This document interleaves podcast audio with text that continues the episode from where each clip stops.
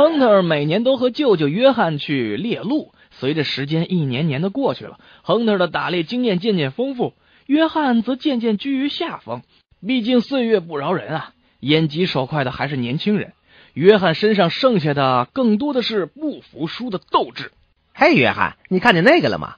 亨特突然问道。嗯呃呃，没有啊。你看见什么了？约翰显得有些窘。有只秃鹰一直在我们头上盘旋呢。亨特说道。哦哦，哼，谁在意那个？约翰显出了无所谓的样子。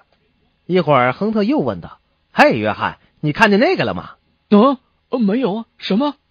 约翰茫然的看了看四周。“哎呀，你怎么了？那边山坡上有一只熊在走，在那儿，在那儿，就在那儿，看见了没有？”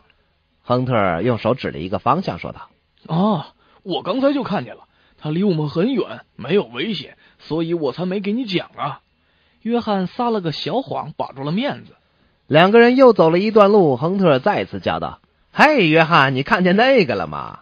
已经连输了两把了。约翰不愿意再让亨特逞威风，于是装出毫不在乎的样子，跨几个箭步冲在了前面，一边走还一边不耐烦的说：“看见了，看见了，那又有什么关系呢？快走，快走！”“嗯，那你为什么还要踩上去呢？”“我我我我。”